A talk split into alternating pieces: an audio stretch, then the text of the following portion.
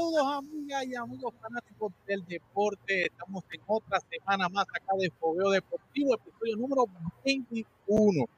21, dígame, llevándole la mejor información de lo que está pasando en el loco mundo del deporte. Y como siempre me acompaña el equipo completo. Oscar Rodríguez y Tony ¿Cómo están muchachos? Bienvenidos acá nuevamente.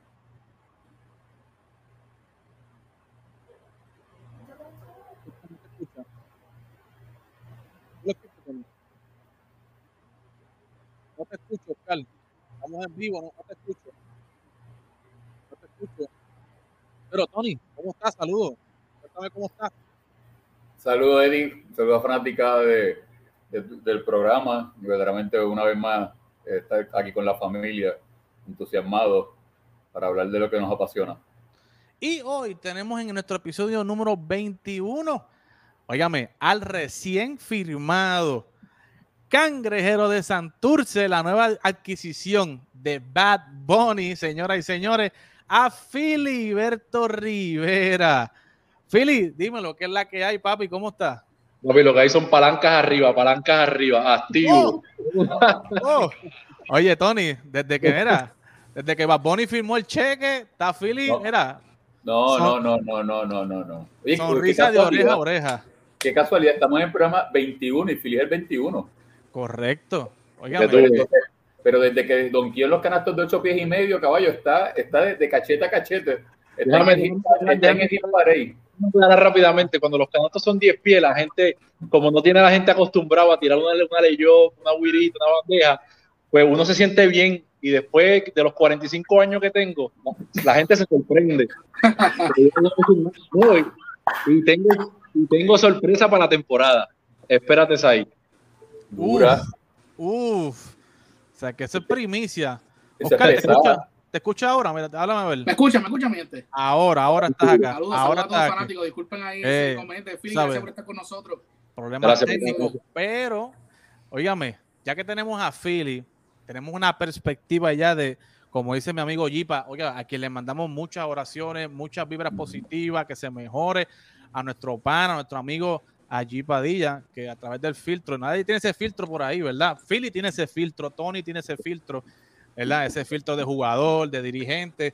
Pero eh, vamos a hablar con Philly, que es un mariscal de campo elite en Puerto Rico. Por eso es que Santur se lo trae, ¿verdad? Y JJ se lo trae para el equipo acá. No, no, se lo va a llevar de, ah, exacto. De que se, va a traer, se va a traer, se va a llevar a Junito de Humacao. No, se lleva a Philly, se lleva a Philly. Tú sabes que está allá, óigame. Pero vamos a hablar ahorita del BCN con Philly y vamos a tener otra sorpresa más eh, para hablar, ¿verdad? De, para acá, analizar estas entradas de Anuel AA con los capitanes de Recibo, Bad Bunny, Yadiel en Bayamón. ¿Sabes? Está viendo un movimiento, ¿verdad? Nuevo, un movimiento que no se haya visto nunca en el básquet. Eh, estamos viendo otro tipo de apoderado, el apoderado clásico, ¿verdad? Este señor con dinero que, ¿verdad? Pone los dineritos aquí. Ya se estamos viendo, o sea, lo que falta es que, yo no sé, Tempo que compra a los Leones de Ponce. Falta una cosa así para que se complete eh, la cosa. Pero, óigame, vamos a hablar de baloncesto, vamos a hablar de NBA. Y es que, óigame, a hoy, ayer, discúlpame, acaba los Bucks de empatar la serie, Tony. Se fue Harden en el primer juego, se fue Kyrie, se fue Kyrie con una lesión bastante seria. Salió en muletas del juego, salió en una bota. Eh, Tony, ahora KD solo va a tener que llegar Harden a, más adelantado. ¿Cómo, cómo ven la serie ahora que está a empatar? Claro, a empatar, a empatar esta serie. ¿Cómo, cómo ven la serie ahora? O sea, si va a estar KD, definitivamente va a ser, va a ser imposible eh, realmente porque le van a cerrar totalmente y, la ofensiva, o sea, la defensiva se va a concentrar en Kedito todo el tiempo, ¿me entiendes? Eh, hay que destacar el trabajo arduo y espectacular que ha hecho PJ Tucker sobre Durán, porque no es, o sea, no es detenerlo, es hacer el trabajo difícil, porque pues, ofensiva pues siempre va a hacer sus cosas, pero entonces al no tener a, a Kyrie, al no tener a Harden, pues todo, toda la, la defensa se va a concentrar en, en Durán, porque Harry no está hiteando el tiro largo, la otra, la segunda voz ofensiva que puede hacer. Blake Griffin pues nos dio un paisaje en los primeros dos juegos, pero después en el tercero y cuarto se ha desaparecido. Inclusive hoy Nash parece que se lo olvidó. Eh, pensó que Griffin se había ido para el camerino porque no lo volvió a poner. Y realmente, pues, ¿sabes? Va, a ser, va a ser imposible, ¿sabes? Va a ser imposible. Pero eh, se dice que Harden entonces puede estar disponible, ¿sabes? Sale uno y entra otro, pero hay que, hay que, hay que destacar en qué por ciento de, está Harden, porque no creo que vaya a estar un 100%, y tampoco lo puedes tirar, eh, no lo puedo utilizar mucho, porque entonces sí, pues, lo vas a perder por el resto del torneo. Correcto. Philly, tú que eres mariscal, ¿cómo, ¿cómo ves al equipo de los Brooklyn Nets ahora sin, sin Harden, que era el mariscal cuando están los tres caballos, y sin Kyrie Irving, ¿verdad? Que, que, que es el, el, otro mariscal. ¿Cómo ves al equipo de los Nets? Están en problemas, ¿no? A punto de, de, apretar el botón de pánico. Hmm. ¿Por qué? Porque ahora mismo, ahora mismo se le, como dice Tony, ahora mismo todos los ojos están en KD, porque ahora mismo no tienen a Harden. Ahora le pone un poquito más de presión a Harden, sabiendo que él está lesionado, pero sabe que se juega la vida en el próximo juego. Ahora mismo están en dos derrotas corridas, van a casa, están, ¿sabes? están, están cortos de personal. Ahora, como decimos acá en Puerto Rico, los capocómicos tienen que salir a, a, responder a, KD, porque KD, como dice Tony, eh, lo van a parar, es solamente contenerlo, porque él va a meter 30 obligado. Tiene que tirar 35 bolas para ellos tener chance. Y para que, para que Brooklyn tenga algún tipo de chance, los, los capocómicos tienen que volver a ser los capocómicos que fueron en la serie anterior. Pero eso también le pone presión y nos deja ver a nosotros los fanáticos cuán bueno es Steve Nash en la línea. Porque es fácil jugar con tres, con tres mariscales que eso se corre solo a veces. Ahora tiene a uno, ahora es, ahora es momento de él mover ficha, a ver cómo los muchachos este, trabajan en una serie que está empate. Milwaukee tiene el momentum. La cosa está fea para Brooklyn, pero tienen al segundo mejor del mundo, que es confiar en KD, a ver cómo, cómo viene, pero la cosa está fea para allá. Está, está complicadito. Oscar, eh, ¿cómo, ¿cómo, ves ahora al equipo? O sea, tiene que aprovechar venir este Giannis y, y, todo el combate y todos los cacu cómicos, como dice Philly, de Gianni tienen que venir, ya están oliendo sangre, o sea, tienen que venir a matarle en este quinto y sexto juego. Exacto, una, cosa es decirlo, una cosa es hacerlo. Tienen que venir a eso, el quinto juego, aunque juegue Harden, Harden no está 100%. Tienen que aprovechar eso, porque si no, sabemos que si está el equipo Brooklyn completo, no hay break. Pero, eh, ¿verdad? Ese es el problema de Brooklyn que estamos hablando toda la temporada. Tú estás, esa ofensiva de ellos solamente la estás poniendo en tres jugadores tú decías, ah, meten 80, 90 entre esos tres, pero ahora, ahora hay uno nada más. ¿Y ahora qué se puede hacer? En el juego, de ayer, Durán metió 28, ah, perfecto. El otro jugador que metió doble dígito fue Kyrie Irving y jugó 17 minutos. Los demás, ningún otro metió, metió, más de 10 puntos. Y así, jamás van a ganar. Y con eso, gracias a Dios, el no se hago por mucho. Pero en Milwaukee tiene muy buena defensa. Este, yo, como yo te dije antes de empezar la serie, PJ Tucker iba a hacer el trabajo. Y no solamente está haciendo el trabajo defensivo, está haciendo el trabajo psicológico Exacto. Porque, ahí Durán, lamentablemente, es un niño de aquí.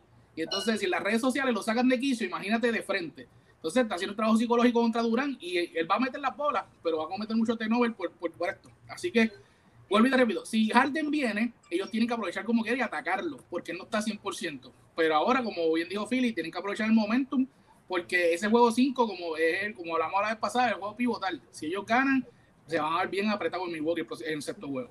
Correcto, eh, Tony. Eh, es, el juego, es el juego de muerte, es el juego de muerte, es el juego decisivo, porque te da la opción, tienes dos turnos para, eh, ¿sabes? Tienes tres turnos para dar dos hits, pero tiene un, tiene un turno en tu casa, ¿entiendes? Ganando el quinto, estás provocando el peor de los escenarios de regresar a un séptimo juego en tu casa. O sea, que son cuatro o cinco días que le puedes brindar a cualquiera de los jugadores lesionados a que pueda recuperarte y llegar al séptimo juego.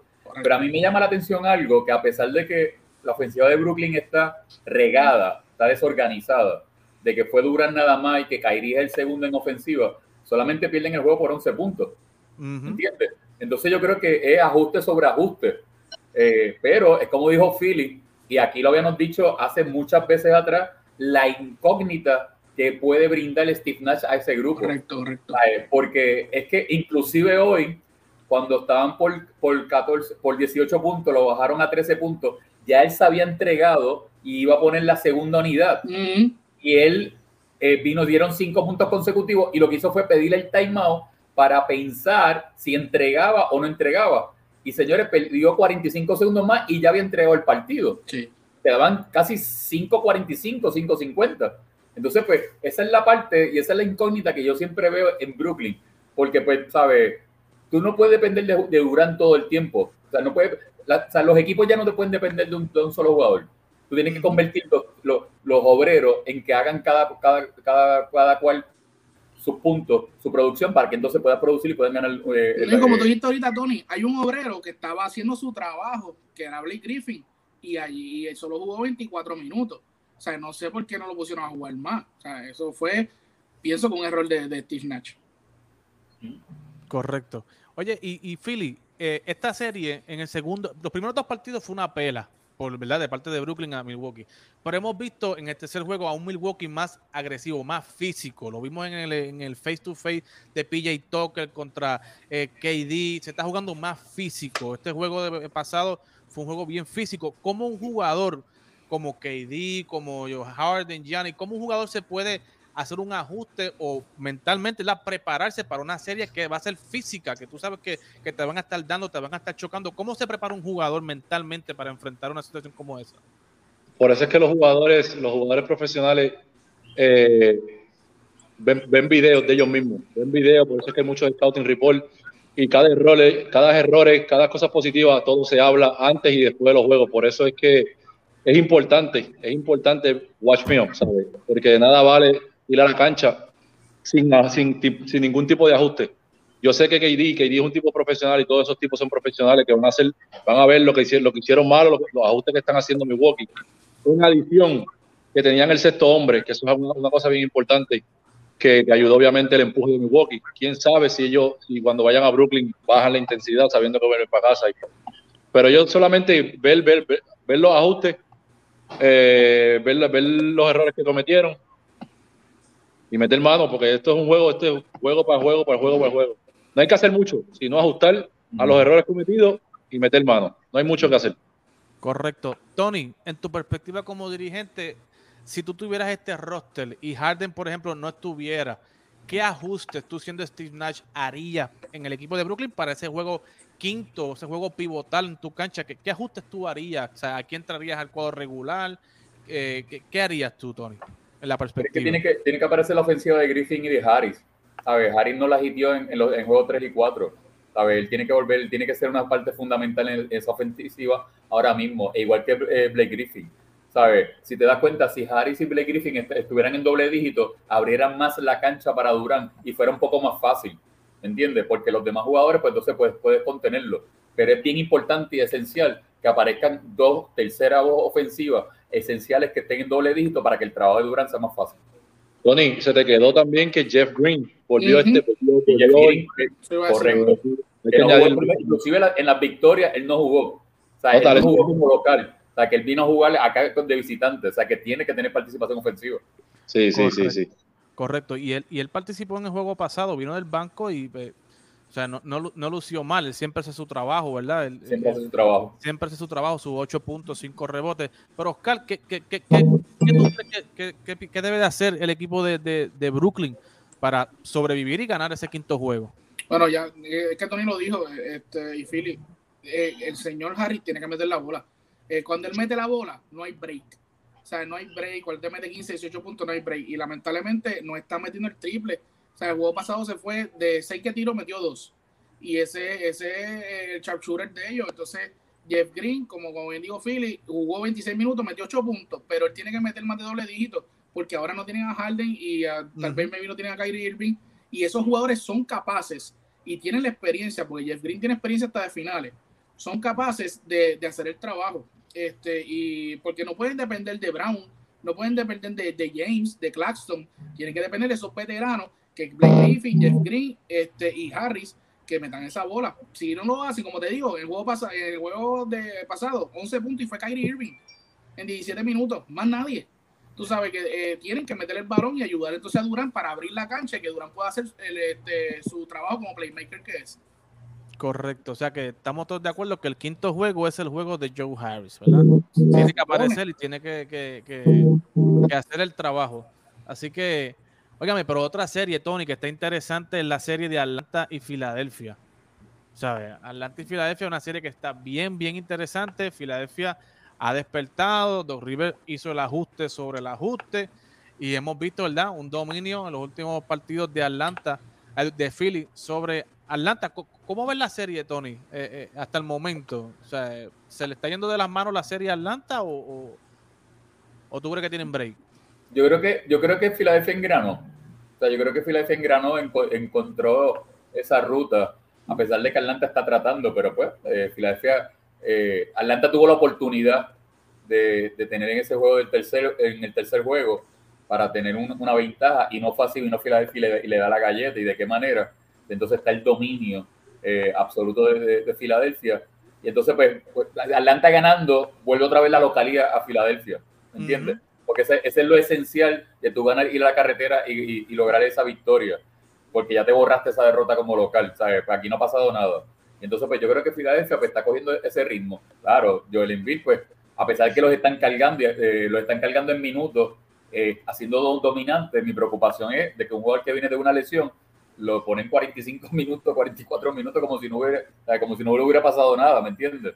Pero eso, eso es responsabilidad de Doc River. Yo creo que es más susto lo que, lo que él, es- él está pendiente, la presión que tiene de ganar obligado Sí, a sí. saber si él está un 100% saludable o no. Correcto. Y, y, y tú hablas de dominio, y yo creo que el, el- el dominio absoluto lo está teniendo Joel Embiid en ese equipo de Filadelfia. O sea, yo hace tiempo, yo creo que desde Shaquille O'Neal yo no veía un centro tan dominante, tan fuerte, que puede desplazar a los jugadores, eh, como lo está haciendo eh, Joel Embiid. Pero Philly, óyame, háblame de, Trey Young. ¿Cómo tú ves a ese, chamaquito, a ese caballo, playmaker? que se está quedando con el show en estos playoffs. O sea, me gusta la actitud que tiene, retante, llega a la cancha eh, visitante y, o sea, si fuera en Puerto Rico le tiraban con botella, con vaso, con de todo. Tú sabes, de, la actitud que tiene, me gusta la actitud del chamaco. Co- ¿Cómo, ves a, Trey Young, Philly? Hermano, Trillón ha sido una persona que cada año que pasa sigue callando mucha boca. Yo, yo me incluyo en este, yo me incluyo en eso porque cuando, lo, cuando salió de college, yo vi este chamaquito que parecía Maura. Maura Ajá. no va a la liga NBA, ¿me entiendes? Pero nos ha sorprendido grandemente, ya, ya conoce la liga, un tipo que es demasiado respetable. Su, su dominio con el balón y su, su inteligencia, su IQ ha sorprendido a muchos con el equipo que tiene y ahora que tiene un buen coach, respetable, ganador, lo ha puesto en, un mejor, en una mejor situación. Y yo creo que Trey Young, ese fue el mejor cambio que se ha, que se ha dado en los últimos años de Luca Doncic y él, porque son dos caballos, o sea que nadie perdió. Y Trey, Trey va a seguir mejorando, va a seguir mejorando año tras año, año tras año. Pues van a haber años que él va a estar en, la- en el MVP conversation, no tengo duda. Y yo creo que Trey este, va a dar mucho que hablar por lo que resta de, de los próximos 10 años, porque me- el chamaco la mete de allá, de- del logo, ¿viste? Sí, Hay que sí. desde allá. Vete, Tony, galdealo. es bueno, es bueno. Es uno de los mejores point guards mismo en la liga, definitivamente. es bueno y me recuerda, me recuerda a ti, mano, cuando tú estabas con los gallitos de Isabela. Eso este año. Oye, Fi- oye, yo me acuerdo porque Philly iba a Humacao y yo iba a, yo, yo, o sea, yo soy, yo soy de Humacao y yo iba a- pero, pero eso fue antier. no, No, bájalo. papá, Eso papi, fue antier. papi, yo me acuerdo de ese equipo de los gallitos Después de, eso, después, de eso, después de eso fue a Venezuela, imagínate. Esto fue en el 2010. Estamos en el 2022. yo, yo me acuerdo de ese equipo, Philly. Yo me acuerdo que, está, que estabas tú, estaba Daniel Hinson y estaba un par de gente Ay, más. virgen. Tú Sí, sabes. Chamo, Chamo Pérez, Chamo Cruz, este. Yo me- yo me acuerdo- yo me acuerdo de este equipo. Daniel, el coach, Y, fue 2010, ¿no? sí, 2010. y Pues por eso, eso fue antier. 11 años atrás, eso fue antier. Exacto, una cosa casina. Y, Pues. y, oye, Isabela que- bajaba con un corillito de gente para allí, para el Emilio. En el, Macao. 2003, en el 2013 Philly estuvo conmigo en Venezuela, pero eso, eso fue antier, caballo. Exacto, exacto. exacto. Y, y Philly en ese equipo de los gallitos, Philly era frontú. O sea, hay que hablar claro. Philly era Pero cuando frontú. no. Ah, pero Philly- tú no lo conoces Philly era todavía, frontú. caballo, pero tú no lo conoces. Sí, no, pero a- ahora lo ha cogido un poquito más suave. O sea, ahora tú, ahora tú lo ves un poquito más friendly, pero. Esos temas, lo aquel- cogimos, esos temas lo cogimos, lo cogemos ahorita en el. ¿sabes? Exacto, exacto. Porque en aquel año con los gallitos, Philly metió un triple y amenazaba así a la gente, le hacía así, Sí, callar, le hacía así, todo, tú sabes, Bimbo esti- Cantona. esti- estilo Trey Young. Así que, pero Oscar, volviendo acá, ¿cómo, cómo, cómo ves esa serie? O sea, ¿tú crees que el equipo de Atlanta puede, puede eh, empatar esta serie eh, en el cuarto juego o tú crees que ya el dominio de, de Philly eh, va a ser absoluto en esta serie? Bueno, ahora, cuando hablamos la vez pasada que, que Atlanta estaba ganando, yo dije que había que poner a, a darle break a Howard, darle balón a Howard, ponerle a ese, a ese centro a jugar. Y el juego pasado metió 12 puntos y 6 rebotes en tan Ujú. solo 13 minutos. Yo pienso que la diferencia de esta serie va a ser la banca. la, porque la, la, el starting rotation de Atlanta mete el balón. Ellos están metiendo el balón. O sea, vemos como este, Collins está metiendo 23 puntos, Bogdanovich 19 en el juego pasado, eh, Trey John 28, ¿sabes? Capela 16 rebotes. Ellos están haciendo el trabajo. Lo único que la banca, pues vimos que el único que metió la, la, la pelota fue Galinari, que metió 17. Los demás no hicieron absolutamente casi nada. Y entonces, pues tienes, tienes que esa, esa banca va a hacer la diferencia en la serie, porque todo el mundo va a meter el balón ahí. Es cuestión de que esa, de que esa banca despierte. Y yo pienso que, eh, que Philly está ganando estos juegos porque la banca, mira, este, Cosmas 14 puntos, eh, Howard 12. O sea, que tú ves que la banca de, de, de, de Filadelfia metió más de 35 puntos. Y, esa es la, y yo pienso que esa va a ser la diferencia en la serie. Atlanta puede volver, tiene el poder ofensivo para hacerlo. Porque Joel Embiid siempre te va a meter 27, pero tú no puedes, y 9 o 10 rebotes, pero tú no puedes permitir que Joel Embiid te haga 8 asistencias. Eso es inaudito. O sea, Joel Embiid no es Joker. Así que este, eh, yo pienso que la, la banca va, tiene que hacer el trabajo. Así que, ah, Danny Green se lesionó. Y con todo y eso, eh, ellos ganaron. Y Danny Green te va a meter triple, pero lo importante de Danny Green no es el triple, es la defensa. Así que hay que ver cómo Danny Green, eh, cómo, cómo hace. Yo no sé si Danny Green va a jugar el próximo juego, pero hay que ver cómo, cómo ¿verdad?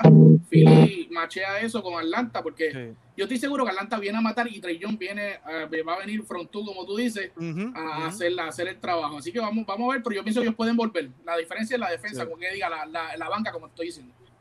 Correcto, y Tony lo había dicho también, que, que, o sea, que, que está suelto por ahí esto vaya Harry, o sea, está suelto y no hay quien, quien, quien, quien para ese chamaco, ¿entiendes? Y si Seth Curry viene metiendo cuatro, tres, cuatro triples, pues se te complica el, se te complica el juego. Así que sí. eh, hay que, yo creo que al hombre clave que hay que parar la hija de Tobias Harry. O sea, obviamente Joel Embiid es difícil pararlo, pero si tú puedes contener a Tobias Harry, pues está, estás en juego, estás en carrera.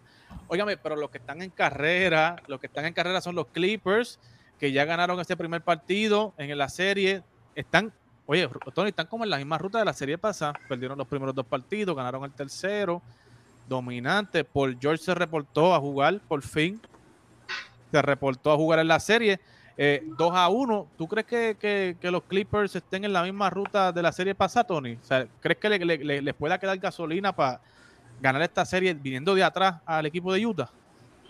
Mira, yo creo que soy bien sincero, eh, ayer yo, le tenía que llegar el juego malo a Utah. Eh, nadie, nadie pensaba que iban a ganar los cuatro juegos. Y además de, tenía que llegar un juego bueno de los Clippers. Eh, para que los Clippers ganen, tienen que meter 65 puntos entre, entre Kawhi y, y Paul George. Y Paul George. ¿Entiendes? Y entonces la ofensiva de, de, de Utah fue, no fue consistente, pero aquí hay un detalle bien importante. O sea, Utah está jugando sin Michael Conley. Uh -huh, Michael uh -huh. Conley es el que, el que controla ese equipo y es el que lo, lo, lleva, y es el que reparte el bizcocho, y entonces como, como, quiera están dando la pelea. Entonces, uh -huh. pues ahí te digo que realmente, ¿sabes? Utah, Utah va con la asignación, sea, yo, porque es que yo creo que ninguna de estas series se baila 4-0. Todo el mundo va con la asignación de tratar de robarte un juego en la carretera. Y ahí entonces, pues, eh, vuelves a tu casa. Claro, la presión ahora es de los Clippers de ganar el, el próximo juego. ¿Sabes? Ese es el claro. juego grande para ellos. ¿Me entiendes? Eh, porque los dos, juegos, los dos juegos en Utah es impresionante. Y además de lo impresionante de las victorias de Utah, es el, el, la adrenalina con que se jugó en Utah. O sea, el, el, público está metido en el juego. Y entonces va a ser una de las canchas bien difíciles de tu poder derrotar. Entonces, uh -huh. por eso es que esa presión de los Clippers tiene sí o sí mañana. Porque sí. si no, entonces poner la serie 3 a 1 se acabó esto. Correcto. La, la, la, la, fanaticada de Utah es una de las más hostiles de la NBA, ¿verdad? En ese sentido. Y siempre lo ha sido. Desde los años 90 tuviste ese equipo contra. Eh, cuando las finales con Jordan eran, eran bien, bien, bien hostiles. Eh, eh, Philly, este equipo de, de, de, los Clippers, nosotros hemos, los hemos analizado durante la temporada y Tony siempre ha dicho que es un equipo raro. Que es un equipo con jugadores como que, no sé, como que no mezclan, no se ve como que mucha. Eh, como que mucha alegría, tú sabes, como que la gente del banco no se ve como que, o sea, apoyando. O sea, tú ves este equipo de los Clippers con gente como Kawhi, que bien reservado, como bien callado, un liderazgo bien raro. Eh, eh, Paul George, algunas veces como que juega bien, viene mal, se pone sobrenombres y después queda mal el mismo. Eh, ¿cómo, ¿cómo, tú ves este equipo? O sea, ¿qué, le falta a este equipo de los Clippers para, para que engrane y que pueda llegar a donde todo el mundo quiere ver, lo que es la final? Hermano, ¿qué, qué mal le van a dar a los Clippers, hermano? Han tenido, han tenido de todo, de todo en los últimos 10 años han tenido superestrellas, buenos coaches, eh, bancos, eh, tienen un dueño nuevo, ¿qué más? ¿Sabe? ¿Qué más? Ahora tienen dos caballos, ellos mismos se querían. No sabemos qué nos va a dar Paul George en los playoffs. Hoy viene con consistencia. Kawhi Leonard siempre está ahí. Es como tú dices, es un equipo rarísimo, porque es verdad, Tony, porque no es un, no es un equipo contento, no es un equipo que tú digas, ya las, están pasando bien, eh, bailando, disfrutando, es un equipo guay. El único, para mí el líder ahí no está jugando mucho, que es en Ryan Rondo, que es el líder indiscutible, pero no juega por decisiones del coach. Pero este, yo pienso que eh, ellos corren como, como corren Kawhi o Paul George, no hay manera. ¿sabes? Ellos tienen que meter de 70, 80 puntos para tener chances a ganar. No hay, no hay una tercera voz que tú digas, wow, está, hay que contar contigo hoy, pero este, pienso que están bien coachados con Tony, con, con Tyron Luke, es un, coach ganador. Este, pero pienso que ganan mañana. Pienso que ganan mañana, empatan la serie. Eh, pero, pero de la misma manera pienso que Utah debe ganar en 7 allá en casa. O sea, ¿tú piensas que Utah se lleva, se roba la sí, Se roba, se roba, sí, sí, sí. Wow, o sea, los, si los Clippers pierden... pero pienso que Utah termina en casa, ganando en 7. Si Clippers se elimina otra vez en semifinales como el año pasado, yo creo que este equipo explosiona, ¿no, Oscar? Yo pienso que sí. Y no solamente eso, esa gente, el dueño es más, es más alegre que ellos mismos. No sé si ustedes han visto los juegos. El dueño se lo vive, tú sabes. El dueño se le levanta, empieza a tirar puño, a gozar, a gritar esa energía la necesita el equipo. Y yo no sé por qué ellos no, no, no juegan con esa energía. Ayer Paul George metió unos triples bien buenos y estaba, hicieron un stretch de punto bien chévere y solamente hizo así con el puñito. No hay como que, están en su casa, mano, están jugando en, Los Ángeles. No hay como que esa, esa adrenalina de querer ganar. No sé por qué. Y el año pasado fue cuando lo mismo. Es que cuando tú tienes un caballo como Cuba y que ni siquiera se emociona en nada, caballo, que, que, es, bien, es bien difícil porque ganar, ganar, ganar, eh, cuando tú, cuando tú ganas, cuando tú estás ganando, tú tienes un equipo, a la alegría, bueno, este, Philly te puede decir, la alegría en el equipo, eso, eso te pompea, eso es algo, o sea, que tú quieres, quieres seguir, quieres seguir, eso no lo hay allí, y lamentablemente yo pienso, ¿verdad? Yo, yo pienso que van, Utah va a ganar esa serie, pero yo pienso que el, el, el próximo juego Nicolás Patur no va a meter 17 puntos. Este, eh, Jackson tal vez no te mete 17 puntos. Esos puntos ayudaron. ¿Te acuerdas que hace muchas semanas atrás yo te había dicho que no podían depender solamente de Kawhi y por George? Tenían que meter otra gente más puntos. Esos puntos no van a estar ahí en el próximo juego. Ya no tienen a Ibaka. Ibaka, ¿verdad? Lamentablemente se lesionó y no va a volver por de temporada. Eh, Como bien dijo Philly, su líder no está jugando. Yo no sé por qué Rondo no está jugando. Volvieron a poner a, jugar a, la, en la alineación a Patrick Beverly a lo mejor maybe para esa energía, para, para que esa energía llegue. Pero es que tiene que jugar uno de los dos. sinceramente, este, los Clippers tienen el personal para llegar lejos, pero lamentablemente no tienen el, el corazón para hacerlo. Así que yo pienso que ellos se van en 6 o en 7 o siete juegos contra Utah. Tony, eh, quiero que me expliques algo desde la perspectiva de, de, de dirigente. ¿Cómo tú te enfrentas a un equipo de Utah? que tiene a un hombre de 7 pies, 7-2, Rudy Gobert, y cómo Ty Lue se presenta al partido con Nicolás Batum de centro. O sea, ¿cuál es la estrategia de los Clippers en, ese momento? ¿sabes? ¿Cuál es la estrategia de los Clippers? Mira, ayer, ayer viendo el juego, él hizo un ajuste, lo cual espera en el tercer juego, que es lo impresionante, porque cuando ya tú vas a los playoffs, ya se supone que tú vengas con este plan de trabajo, de cómo tú vas a presentar a, ese equipo. Y cuando tú ves un equipo de Utah que no tiene a Michael Conley, pues yo digo, espérate, yo voy a doblar a Mitchell desde que sale del camerino, yo lo voy a doblar. Y él espera el tercer juego a usarlo. El tercer juego. Entonces, ¿por qué no usarlo en el desde el primer juego? Si tú sabes que no, tiene, no, no, no va Mike Conley. Entonces, pues, ayer le dio resultado porque sacó de ritmo a, a, a Mitchell y ellos empezaron a hitear, a pesar de que ellos empezaron adelante, empezaron a hitear y tuvieron el control del desafío. Y cuando Mitchell empezó a jalar el juego, ya entonces la ventaja que tenía la mantuvo.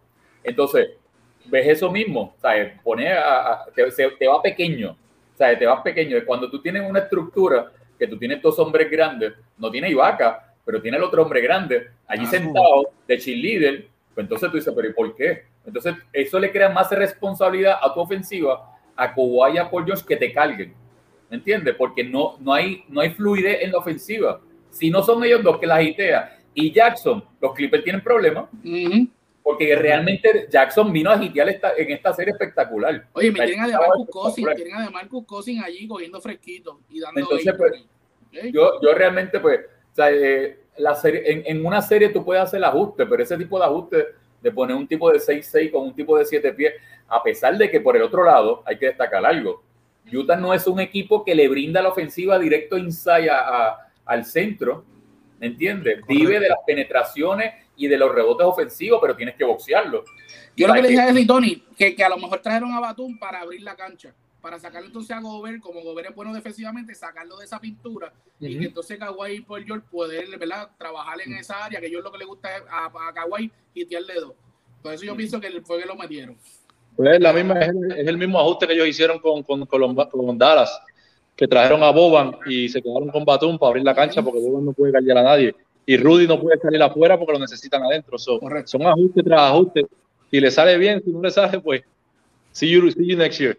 Exacto. Pero con Baba, con Baba Dallas, Luca empezó a darle la bola. Exacto. Empezó, empezó inclusive a, do, a, dobledito. Lo que pasa es que Luca se olvidó de seguir dando la bola en el inside. Correcto. Empezó a darle el juego.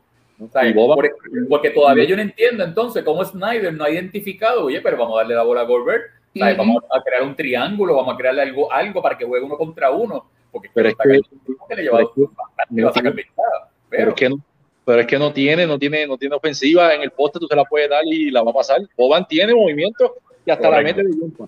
No, y que es más grande todavía, es más grande todavía. Sí, sí. sí. Bueno, vamos a hablar con, vamos a aprovechar a Philly, que Philly, oye, está estrenando, tiró un bombazo esta semana, como dijo Tony, tiró un donkeito en un, un, canasto de ocho pies y ya al otro día Bad Bunny se dijo, fue viral, no, se fue viral. Se yo fue necesito, viral, al otro, o sea, es donqueo y al otro día la firma. Yo necesito a este. Se fue en el flow. Espera, qué casualidad que pasó eso, porque yo no me esperaba eso. ¿Esto no fue planificado, Philly? Ese bizcocho no, se estaba haciendo hace tiempo. Está borneado, está borneado. Sí, ya, ya, ya. Qué casualidad que de, de, todos los entrenamientos que he dado, ese mismo día era el mejor que me sentía. Y me sentía lo que ese día, que les tengo una sorpresa, les tengo una sorpresa, les tengo una sorpresa y miren una sorpresa. Pero ustedes no saben algo, no fue una vez, fueron dos veces. Oh. Oh.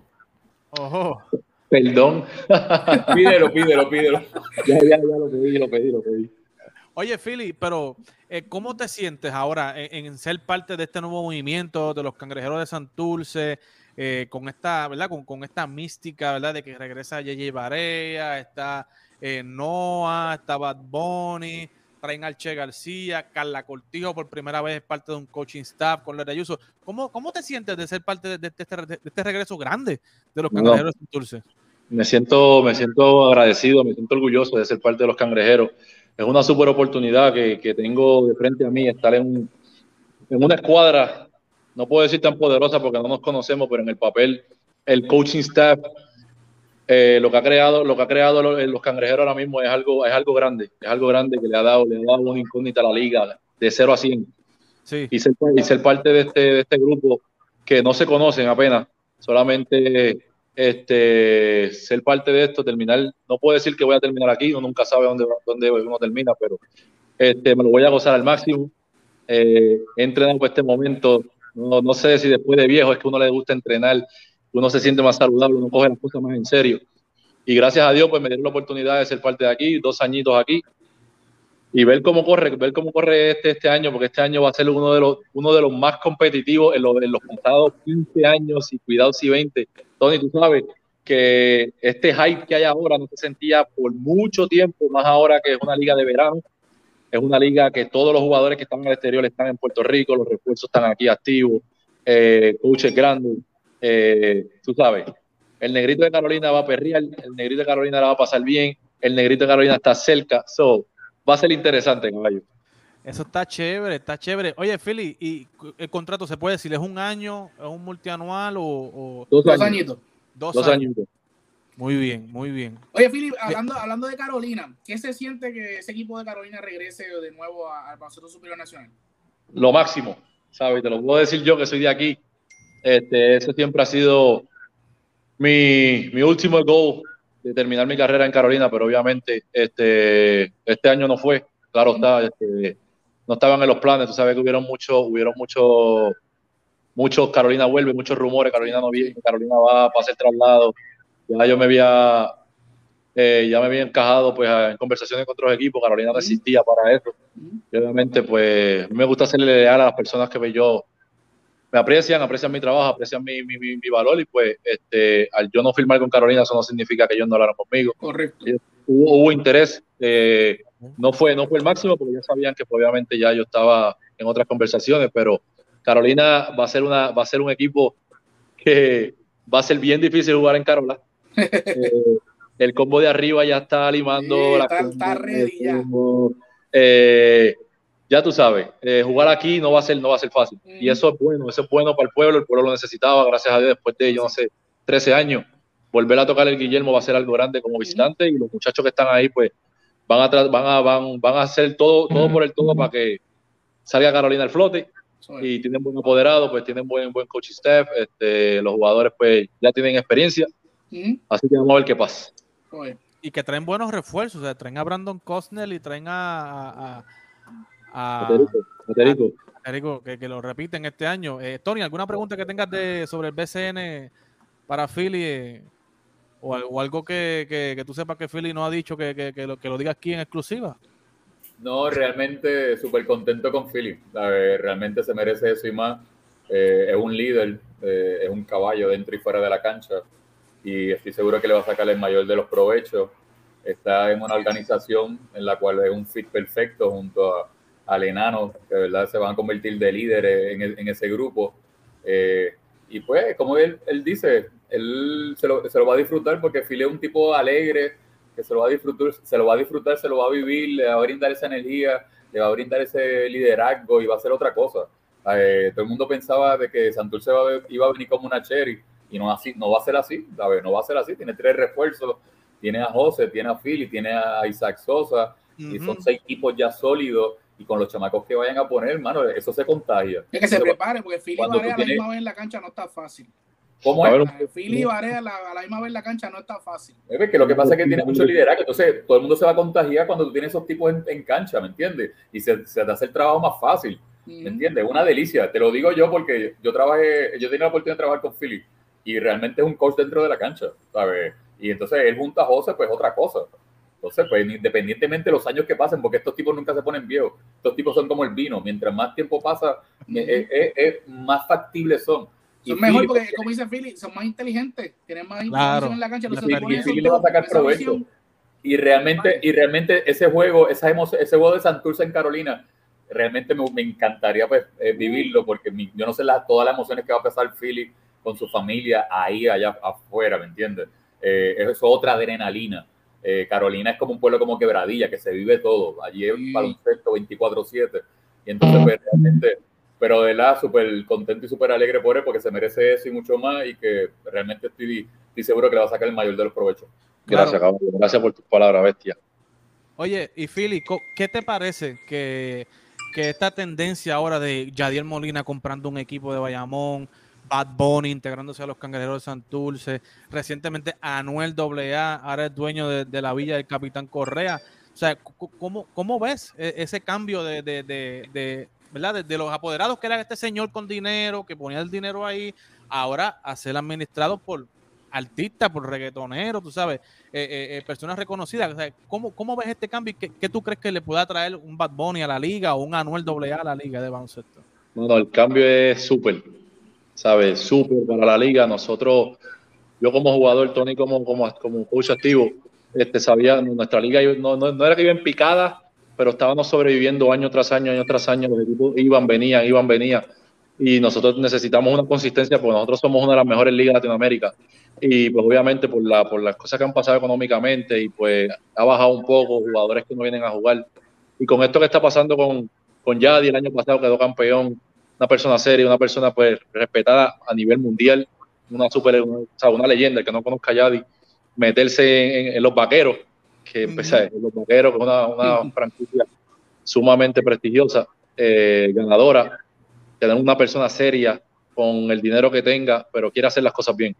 Eh, se junta ahora Benito, nadie lo esperaba, Noah, eh, Yomi, que ahora mismo yo los acabo de conocer por primera vez, son, una, son unas personas súper visionarias que lo que no paran de pensar, ¿sabes? No paran de pensar y lo que tienen pensado es, algo, es algo más allá de lo, que la gente, de lo que la gente se espera. Eh, necesitábamos este boom.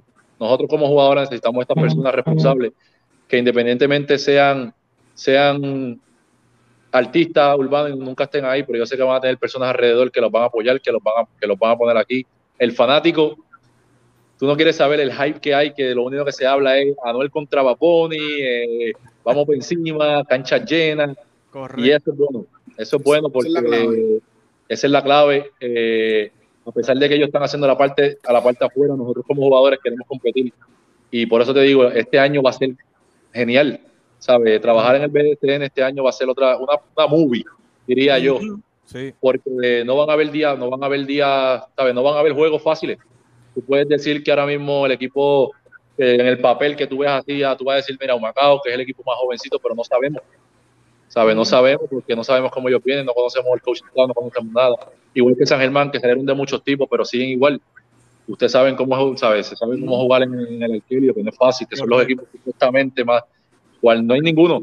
No, y el, área, el área, el área metropolitana, metropolitana, está preñada. Carolina, no, eso es, ustedes, Guaynabo. Va a estar bueno, va, va, va, a estar bueno, va a estar bueno la, la, temporada y como digo, eh, una temporada súper, súper competitiva. Definitivamente, tú vas a tirar ahora y por los juegos. Vamos para los juegos, este, vamos a pasarla bien, vamos a, vamos a, ¿sabes? Trash talk, eh, las redes se van a explotar. Y eso es bueno, eso es bueno para la liga, porque yo sé que es por el bien de nosotros, es por el bien del país y más por el básquetbol que necesitaba un boom así. Correcto. Y, van a seguir saliendo, van a seguir saliendo reggaetoneros, yo me apuesto que sí. Bueno, Philly, gracias por estar con nosotros. Gracias, eh, Sabes que estamos acá a la orden, esta es tu casa, acá para lo que tú necesites acá en TAD Deporte. Saludos, muchachos. Tony, te veo en la cancha, caballete, y felicidades por el contrato en Dominicana. Dale, caballito. Dale, quiere, bestia. Quiero, bestia. Ahí está Filiberto Rivera, pero tenemos a otro invitado porque este, este análisis de los apoderados queremos analizarlo con un ex apoderado y está por aquí Mr. Felo Rivera. Dímelo, Felo, bienvenido acá a TAP Deporte, a Fuego Deportivo, ¿cómo estás? Saludos muchachos, saludos, buenas noches. Acá viendo NBA por un lado y atendiendo esta llamada por otro. Oye, es que Felo es un fiebrú, lo quise traer para acá porque Felo es un fiebrú y Felo es un tipo que, óigame, ha estado en mil batallas, mil campañas, ha sido apoderado, ha sido campeón dos veces en dos ciudades. Dirigente. Dirigente, ¿sabes? Y yo quiero, yo quiero que Felo me, me, me dé su reacción. Felo, ¿qué te parece? Eh, eh, eh, esto, esta nueva ola, ¿verdad? De los Yadiel Molina comprando a los vaqueros, Bad Bunny integrándose a los cangrejeros y ahora Anuel comprando al equipo agresivo. ¿Qué te parece este nuevo movimiento de, artistas y deportistas de puertorriqueños comprando, invirtiendo en, franquicias de baloncesto? yo, yo creo que es excelente, yo creo que yo, yo veo que lo que están haciendo es rodeándose de gente de baloncesto. Obviamente los recursos económicos de ese grupo pues son eh, ilimitado, se podría decir, ¿verdad? Que ellos no están en el baloncesto por, por, como se dice, por hacerlo como negocio para hacer dinero. Ellos no necesitan del baloncesto para, para hacer dinero. Y creo que va a ser un atractivo bien grande para, para el baloncesto de que ellos pues contribuyan a la sociedad de otra manera. Además de artistas, pues, pues ahora los niños que van a los juegos, eh, los jóvenes que van a los juegos, pues hacen una contribución social muy buena. Así que lo que más lo único que me preocupa a mí es que dure, ¿entienden? Es lo único que me preocupa. Eh, por lo demás, pues ya está ahí. Este año ya hay siete apoderados nuevos, así que debe ser bien interesante. Felo, eh, y yo tengo, yo, yo busqué acá información, ¿verdad? Y tengo aquí un reportaje que tú hiciste con eh, para el nuevo día, una entrevista con, con Morrosó. A ver si se ve aquí, no sé si recuerda esa, esa entrevista con el nuevo día donde Morroso, que, que oye, Morroso es un tipo responsable, ¿verdad? tiene dinero, se sabe. Y dice que, ¿verdad? Una cita de él dice, aquí no se gana dinero, refiriéndose en el equipo de baloncesto. El que piense que, que se gana dinero aquí está equivocado. Y, es una cita de, de, Morroso, igual una cita tuya acá. Eh, déjame ver dónde es que está la cita, la cita tuya, donde tú dices que no, no, no se puede pensar eh, la realidad es que hay que evaluar cuánto uno está dispuesto a perder, no es pensar en ganar dinero. Eh, ¿qué, le está viendo eh, Bad Bunny y Anuel y Yadiel a, un, negocio, a comprar un equipo que realmente pues todo el mundo sabe que no, que no deja mucho dinero? ¿Sabe? ¿Qué, le ven ellos que, no le, que no le veía a un morroso o, o, que no le ve otra persona?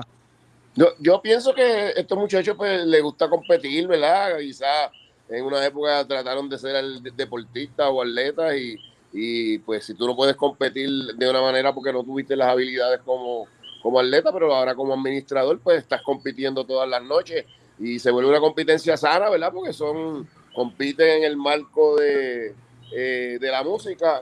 Eh, Yadiel pues ya está en la etapa final de su carrera como competidor, así que me imagino que ese es el atractivo y obviamente pues lo que van a hacer, eh, lo que ellos van a hacer es que ellos van a traer fanaticada al juego, ¿verdad? Y, y puede que entonces la parte económica pues no sea tan difícil eh, si traen eh, y logran que los fanáticos vayan detrás de, verlos a ellos, ¿verdad? Como, como, parte del espectáculo, pues pienso que eso puede ayudar a que la parte económica pues sea más fácil de llevar, aunque sé que a ellos no les molesta, eh, porque, porque por más que vayan a perder es una cantidad que dentro de lo que ellos se ganan en el mundo artístico, pues va a ser, vamos a decirlo así, poco dinero.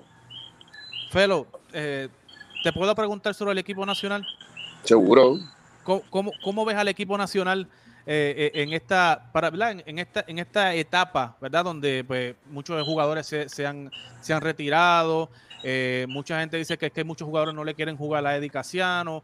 Eh, ¿Cómo tú ves, tú que, tú que estuviste envuelto también en, el equipo nacional y te, tuviste unas ideas que no, no pudiste concretar, pero cómo ves el panorama del equipo nacional en estos momentos? Pues para mí este es uno de los puntos más bajos, si no el más bajo. O sea, eh, la renovación de esta cepa eh, sobre la cepa anterior, pues no ha sido eficiente.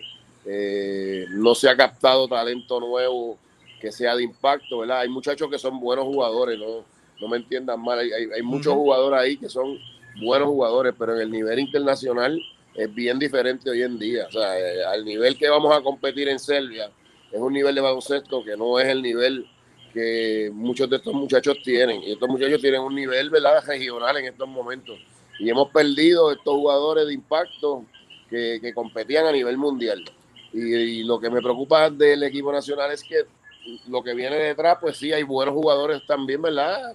Está hijo Curvelo, está Giván, pero también son muchachitos, pues hay que probarse en ese próximo nivel. O sea, la, la gente no, no, a veces no entiende, ¿verdad? Que no es ser un matador en superior para, para tú poder jugar internacional. Es que tienes que tener otras destrezas, otros niveles de juego que, que, son totalmente diferentes y, y lo vivimos nosotros, ¿verdad? En la época cuando tuvimos a Carlos Arroyo, Barea, Piculín, Jerome Minci, eh, tuvimos jugadores que tú sabías que tenían una proyección internacional fantástica.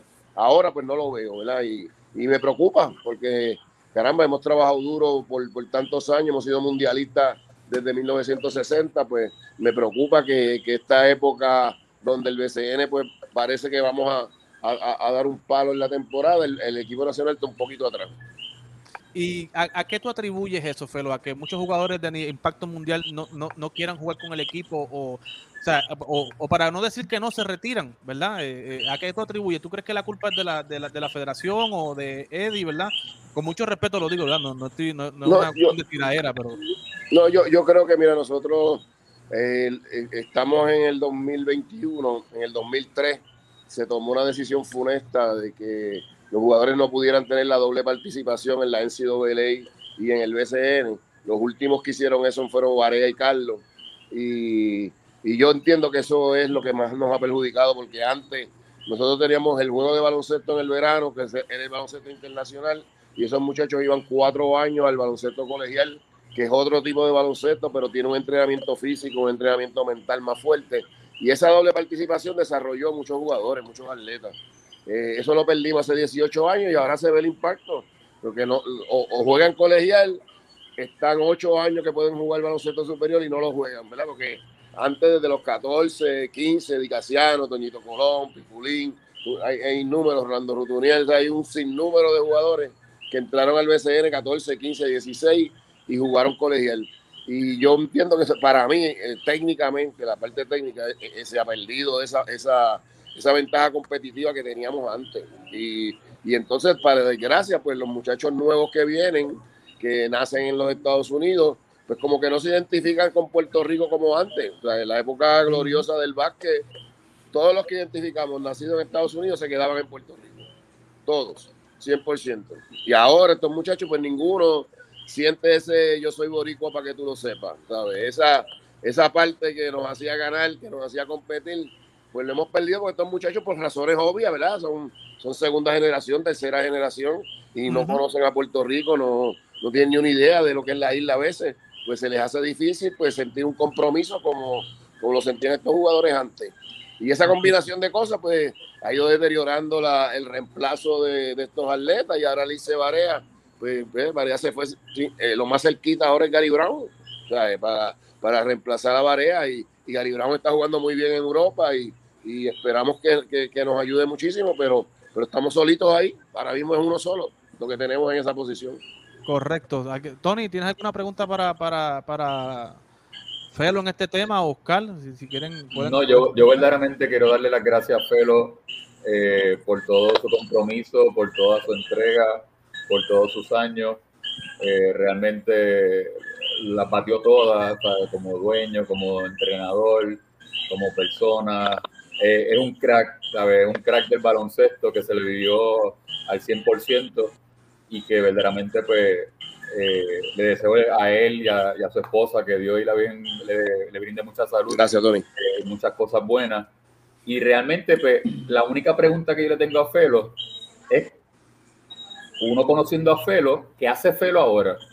¿Sabes? Porque es una persona tan activa, claro, sabemos que está pues, referente a lo de, a lo de la, la familia, pero realmente una persona que le apasiona tanto el baloncesto, que ama tanto el baloncesto, sea, que se lo disfruta, el no tener nada, por decirlo de esta manera, pues entonces, pues, ¿en qué, qué hace Felo?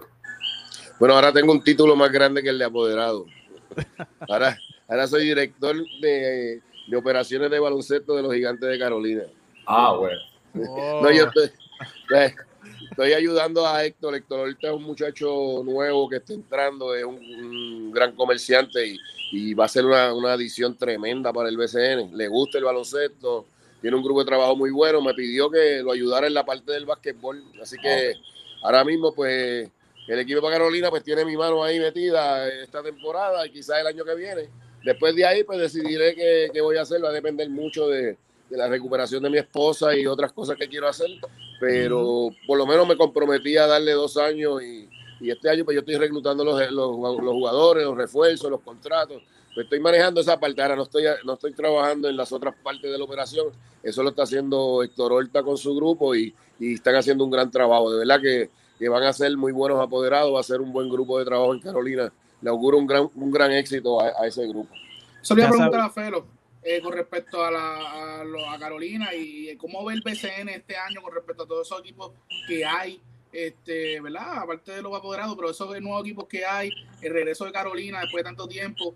¿Qué, qué, ¿Cómo tú ves esta temporada? ¿Cómo auguras esta temporada del BCN? Felo? Bueno, va a ser bien competitiva, ¿verdad? Porque Guaynabo, Santurce, este, Humacao con tres refuerzos, pues, le, como Tony sabe, con tres refuerzos, pues pues ganamos en quebradilla después de muchos años.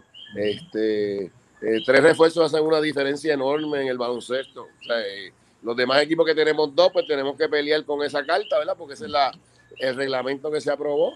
Pero los tres refuerzos hacen que esos equipos nuevos van a ser competitivos de la salida. O sea, no hay duda. Y obviamente, pues añadiendo, Santurce añadiendo a Barea, a Sosa, a Filiberto pues ya tú sabes que ese equipo va a dar candela desde el primer día. Y entonces Guaynabo, eh, la burbuja, pues llegó a semifinales con ese grupo, añadió a Renaldo Bachman.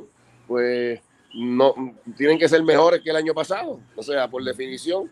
Y la verdad, y los, de, y los equipos que estaban ya, eh, si tú vas por la liga, eh, el equipo más flojito es un Macao en el papel en estos momentos. O sea, el único equipo sí. que se ve que no está a la altura de los demás al día de hoy. ¿verdad? Claro. Hay que verlos en la cancha porque te pueden sorprender. Pero los demás 11 equipos yo los veo en un nivel altísimo y, y va a ser y la competencia en secciones. Jugar cuatro veces con Santurce para Carolina, cuatro veces con Guaynabo, cuatro veces con Bayamón. Correcto. Con Guayama. ¿Sabes? No sí, está fácil. Sí. ¿sabes? Son, sí. son, es una competencia fuerte en, en ese caso. Eh, yo creo que para el fanático va a ser una bendición. Yo creo que, que el fanático, si no va este año el baloncesto, eh, no debe dejar pasar esta, esta oportunidad de ver una competencia a un nivel altísimo, porque los refuerzos que han traído, te puedo decir, yo, uno los estudia y los mira y son buenísimos. O sea, los refuerzos que vienen para el baloncesto son todos de alto nivel. Así que se va a jugar, se va a jugar duro todas las noches. Un baloncesto. Correcto, ya, ya, sabía yo, Tony, que, que, que, que, Felo tenía que ver algo por aquí, porque eh, traer a Brandon Costner, repetir a Terry White y traer a, a, Will Martínez, esos movimientos tienen que ser de alguien que sabía de esta liga, no puede ser de un, de un muchacho nuevo que compró el equipo. Y digo, oye, Brandon Costner está por ahí. No, yo sabía que ya que te. Que, y Felo me lo confirmó, Felo tiene que estar detrás del telón aquí moviendo. moviendo los por, por, eso te, por eso te digo, o sea, Felo pero es un ganador. Entonces tiene a Iván, tiene a Mandy, tiene un staff impresionante, tiene a Guayito en su primer, en su primer turno, eh, que es una persona sumamente brillante y súper inteligente. Tiene a Jan Acosta, categorías menores. Y entonces, pues, Terico Guay fue un espectáculo en, la burbuja. O sea, Terico Guay es un espectáculo. Brandon Costner, pues yo creo que con condición, pues va a ser mejor, va a lucir mejor de lo que lo hizo en, el equipo de Aguada. O sea, Will Martínez, eh, eh, Iván lo conoce muy bien, igual que Felo, pues estudió en Bautista, ¿sabes? Lo conoce, Porque no es que no lo conocen como jugador, lo conocen como persona, porque ese es el que hay que bregar con, con Will. Y yo creo que verdaderamente, pues Carolina, es difícil ganar en Carolina, entonces tú montando un buen equipo, pues entonces pues, se hace más difícil aún. Entonces, pues, e, e, esa parte esencial, porque eso es lo que yo digo, las victorias no se ganan en la cancha, las victorias que se hacen en este trabajo, en el cuando tú empiezas a confeccionar los jugadores y los equipos, ahí es que se logran las grandes victorias. No, y mira, te puedo decir que este año yo tengo mucha expectativa con, con Julián, eh, y que, que, jugó muy bien allá en, en El Salvador, ¿verdad? Mató la liga en El Salvador, llega mañana eh, Derek Riz ha ido haciendo un trabajo eh, bien estable en el BCN, es un jugador estable en estos momentos, ¿verdad? Que Correcto. Es como un jugador de, de, 12.5 rebotes ya establecido. Y el hijo de Riva, el hijo de Ramón, que jugó en Carolina y papá, y ahora el hijo vuelve, a jugar en Carolina. Eh, y yo con ese muchacho tengo muchas expectativas porque le vamos a dar una posición importante y hay que darle cancha, hay que darle cancha. Hay, que darle cancha y, pues, y, él es un gran tirador, es ver si puede defender la posición, si puede hacer otras cosas además de meter la yompita. Y, y entonces pues tenemos a Timash Parker que está en la selección y, y, es un jugador rebotero, o sea que el equipo en verdad tiene fichas en, en todas las posiciones eh, donde está un poquito cortitos con Evander Ortiz, que es el único point que tenemos, y estamos tratando de resolver eso antes del comienzo de la temporada. Pero Evander ha practicado excelente, las primeras dos prácticas ha lucido inmenso por encima de todo el grupo que está trabajando allí. Guillermo Angulo va a temblar, dicen. Va a temblar. ¿Perdón? Guillermo Angulo va a temblar. No, sí, sí, sí. Y, vuelve el combo, así que hay que bregar con esa. Está vaqueado, Felo está vaqueado con el combo de arriba. y, combo de arriba. y conociendo a Felo, Iván, yo sé que este equipo va a ser bien, bien defensivo. Los preseos van a ser bien, bien defensivos, porque esa ha sido siempre la, estrategia de Felo y de Iván también como dirigente. Así que, Felo, gracias por estar con nosotros. Y gracias, por tu perspectiva. Siempre es un placer tenerte y saber que esta es tu casa. Aquí cuando desees. Seguro que sí. Un saludo. Buenas noches a todos. Gracias, Felo. Bueno, Gente, óigame, hoy hemos tenido un manjar de programa con Filiberto, con Felo Rivera. Óigame, Tony, esta temporada de BCN promete.